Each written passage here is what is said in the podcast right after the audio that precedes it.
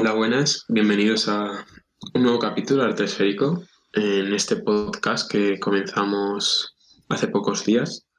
Y hoy, como no, nos subimos al carro de la Liga Española, la primera jornada que, como todos sabéis, se, se llevó a cabo este fin de semana y nos ha dejado algún detalle importante que nos gustaría comentar, ¿verdad, Marcos? Sí, estamos aquí en lo que sería pues el, primer resumen, por así decirlo, de, la, jornada, ¿no? De la temporada 2021.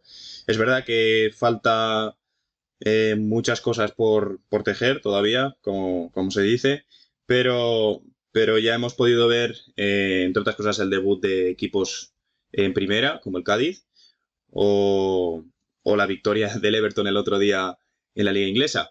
Eh, la liga italiana no ha empezado todavía, pero eh, la Bundesliga tampoco está en Copa Alemana.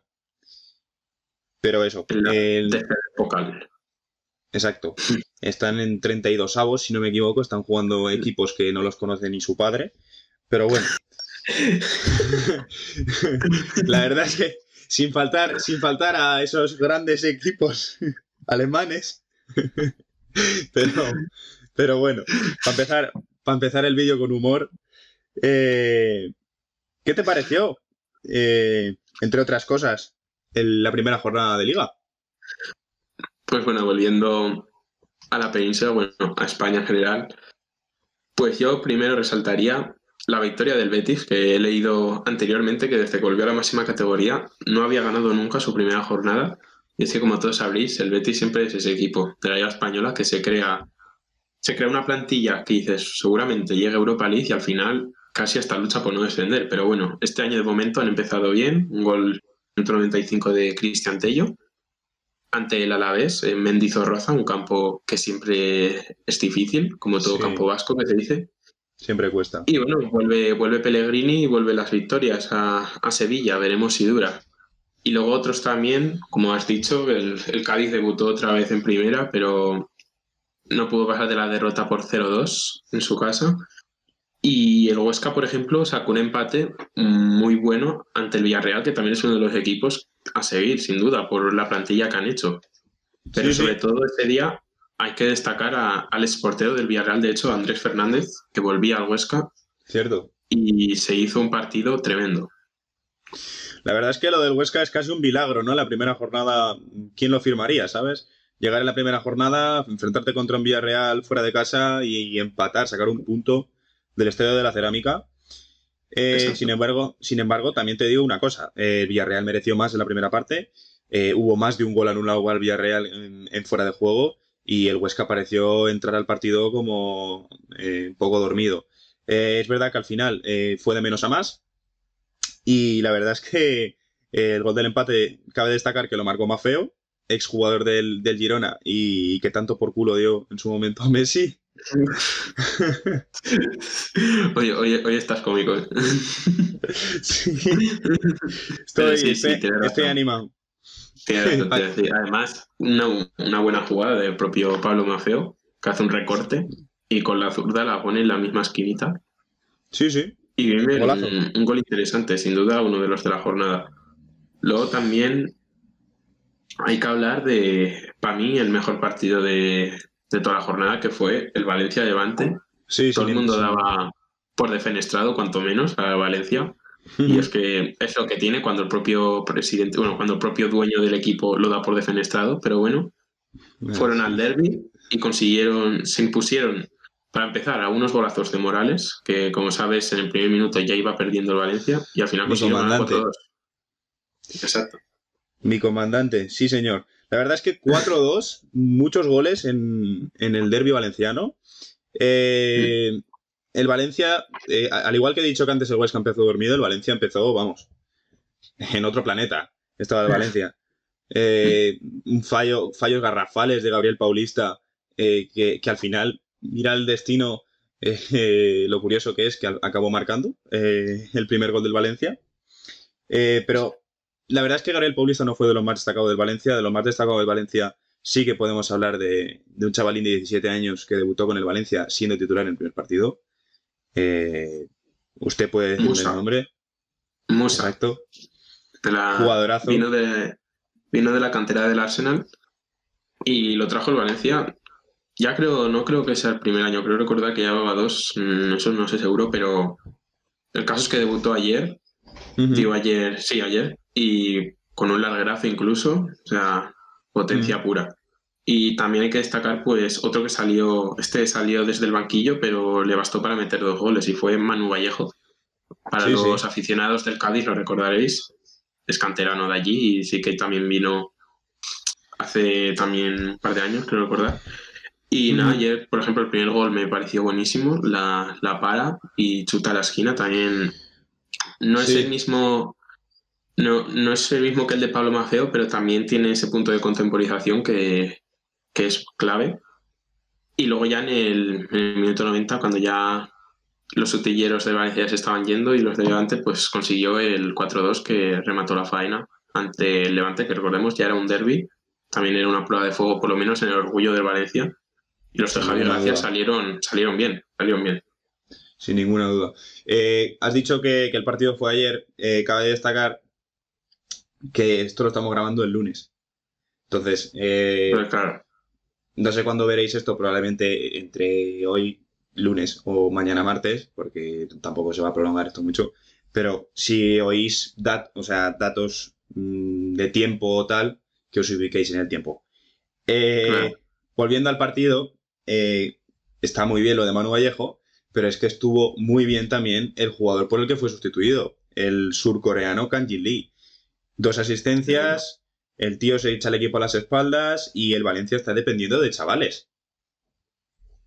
y de momento le sale bien, de momento ahí está. Bueno. Si es lo que hablábamos antes en la previa, me recuerda un poco, perdón, al Barça. O sea, tiene, parece que no tienen fichajes o tienen un vacío, pero luego ves a jóvenes y es que hay, hay madera, hay madera para quemar allí y el Valencia ayer lo demostró. Y también Ujú. estamos hablando de la previa, que quiero que comentes un poco el Granada con Luis Milla en, el- en su debut en primera. Eh, ¿Qué tal te pareció? Eh, antes de hablar de, de Luis Milla, quiero mandar un saludo a mi amigo Oscar, que el otro día me recordó que Luis Milla es turolense, eh, cosa que sí que Rubén sabía, pero no tenía ni idea yo. Entonces, la verdad es que el chaval hizo un partidazo, hablando claro. Eh, 2-0 del Granada, bien merecido al Atleti. La verdad es que el primer tiempo fue bastante aburrido porque se vio los dos equipos en baja forma. Iñaki Williams no fue ni titular. Eh, eh, fue un partido, pues que si tú ves la primera parte te duermes. La segunda parte el Granada metió una marcha más eh, con el gol de Ángel Herrera que entró como un avión. Y el segundo de Luis Milla, que Luis Milla, ese tío promete, promete. Sí, recordemos que estaba en segunda B con el Fuenlabrada en su día. El de ahí, a raíz del año que subió y tal, el Fuenlabrada pues lo trajo el Tenerife y hasta en este momento ya está en el Tenerife y ya por fin han tenido la oportunidad de, de llegar a primera y como dice Marco, sin duda era un jugador que estaba porreando la puerta de esta categoría y lo ha demostrado de nada menos que el Atleti de Bilbao. Como siempre recordamos, una vez que se sale de San Mamés, vemos a un leoncillo casi, pero bueno, veremos cómo, cómo se desenvuelve la cosa. A ver qué tal. Eh, así partidos que nos quedan por comentar de la Liga Española. El Cádiz Osasuna, la verdad es que poca cosa. Poca cosa del Cádiz. El Cádiz jugando así eh, no, no tiene posibilidades de quedarse en primera división. Eh, creo también que el Cádiz tiene equipo de segunda división. Estoy entrando fuerte al Cádiz, pero es que creo que lo merece porque el Cádiz no puede permitirse errores como el del segundo gol de Rubén García, por cierto, que es tu tocayo. Sí, exacto. ¿Y dirías que el español, estando en segunda, tiene mejor equipo que el Cádiz? Sí, sin ninguna duda. Es que lo decimos porque antes estábamos comentando el equipo también que tiene español y vemos que ha mantenido muchos jugadores de primera como RDT, Raúl de Tomás, Sí, y Roca. lo ha complementado, sí, y lo ha complementado con gente como Fran Mérida, que es un, un típico jugador que igual para primera le cuesta más, pero yo si fuera un entrenador de segunda no dudaría en llevármelo a mi equipo. Y puede que sí, esa- eh, puede que sea un poco parecido a lo que pasó con el Mallorca el año pasado, que también mantuvo la base. No está mal mantener la base, pero no deja de ser mucha diferencia en comparación con otros equipos que te vienen. Y en este caso, Osasuna, que ya lleva unos años asentado, eso se nota también cuando ya llevas as- años, unos años asentado, como también el Eibar. y es cuando sufres y aquí se vio un 0-2. Un colectivo no fue, no fue tan duro como podía haber sido, pero como dice Marcos, tienen que, tienen que mejorar mucho si quieren mantener esta categoría que ya sabemos que unos fallos así te dejan en el pozo. Muerto, muerto, estás muerto. Con fallos así estás muerto. Y además, eh, a ver, sinceramente te digo que del Cádiz, si habría que destacar un jugador, sin ninguna duda fue Pombo. O sea, el ex eh, del Zaragoza y canterano del Zaragoza, si no me equivoco. Sí, sí, canterano. Eh, Pombo hizo un partidazo.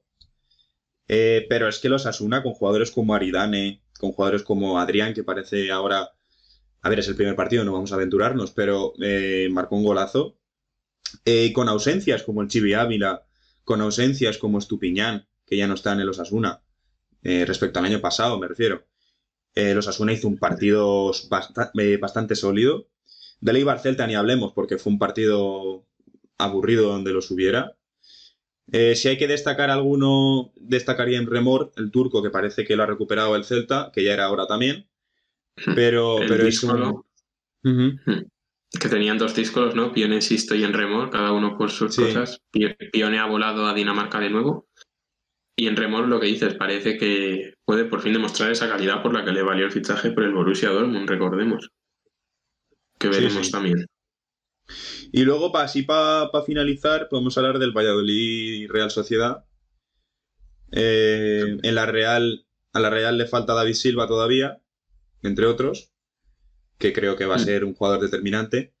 Eh, sin embargo, sin embargo, yo quiero destacar el gran trabajo que lleva haciendo desde la temporada pasada y esta Sergio González. Me parece, me, me parece, me parece un entrenador eh, como la copa de un pino eh, y creo que con, otros jugadores que no fueran pues los que hay en el Valladolid, mm. creo que, que rendiría muy bien, porque el Valladolid ha demostrado ser un equipo muy sólido tanto atrás como adelante, con jugadores como Sergio Guardiola, con jugadores como Waldo Rubio. Solo hay que ver la jugada de gol del Valladolid que acaba Michel, eh, cómo la elaboran y el buen gol que hace el, Valladolid. Sí, creo que, creo que es Guardiola, ¿no? Que tumba a Muñoz, literalmente. Sí, sí. Y Hace, hace, el pase, hace el pase, o sea, muy y bueno. Desafortunadamente, también. sí desafortunadamente eh, la, la, caga eh, Jordi Massi porque no calcula bien el bote de la pelota que hace Roberto, me parece que se llama, el jugador de la Real. por cierto, vi, esto es un dato curiosidad, pero vi que tenía, yo tengo seguidores en común con, con ese chaval. Eh, me pareció, digo, no sé si es de Zaragoza o algo. Me, parece es, de Zaragoza. Es de Zaragoza. Sí, es de Zaragoza, ¿no? Es de Zaragoza. Y es que me parecía súper súper curioso. Y digo, vaya. Y he mirado, pero veía que era la cantera de la sociedad. Y digo, no sé. Pero sí, sí, me alegro por el chaval. O sea, estos goles sí. así sí, sí. son una dosis de confianza tremenda. La Real que tampoco pues jugó. La Real que tampoco jugó con Oyarzábal, entre otros. Sí, claro, que entró después. Sí, he visto. Todo lo que hacía el arco de, del mediocentro, lo visto, estaba plagado de, canteranos. O sea, para Barrenchea. empezar, el estaba día Sí, claro, Barrenchea. Qué partidazo de Barrenechea.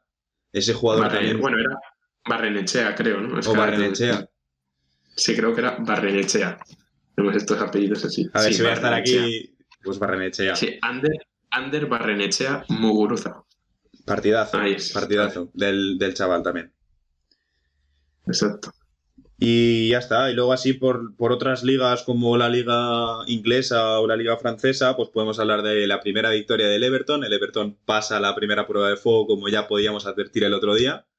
Tiene equipo para mucho este Everton. Sí, sobre todo Richard Lyson. Igual ese hombre desde que llegó desde Brasil peca un poco de, de su egoísmo que suelen tener todos estos jugadores, pero es un jugador muy bueno y que puede seguir siendo todavía más. O sea, hay que, falla puerta, que falla puerta vacía, dijo el cabrón. sí, exactamente, sí. Pero bueno, más allá de eso, hay, hay pólvora por allí. Y luego ya para terminar, yo creo que contar un poco someramente que se dice lo de Neymar y Álvaro, ¿no? Álvaro, sí. paisano de aquí de España, con el Pide Marsella. Sí. Que tuvo ciertas, ciertos litigios racistas, que se diría, ¿no? Cinco expulsados, cinco expulsados en los últimos minutos. O sea, es que parece, parece un pressing catch casi antes que fútbol.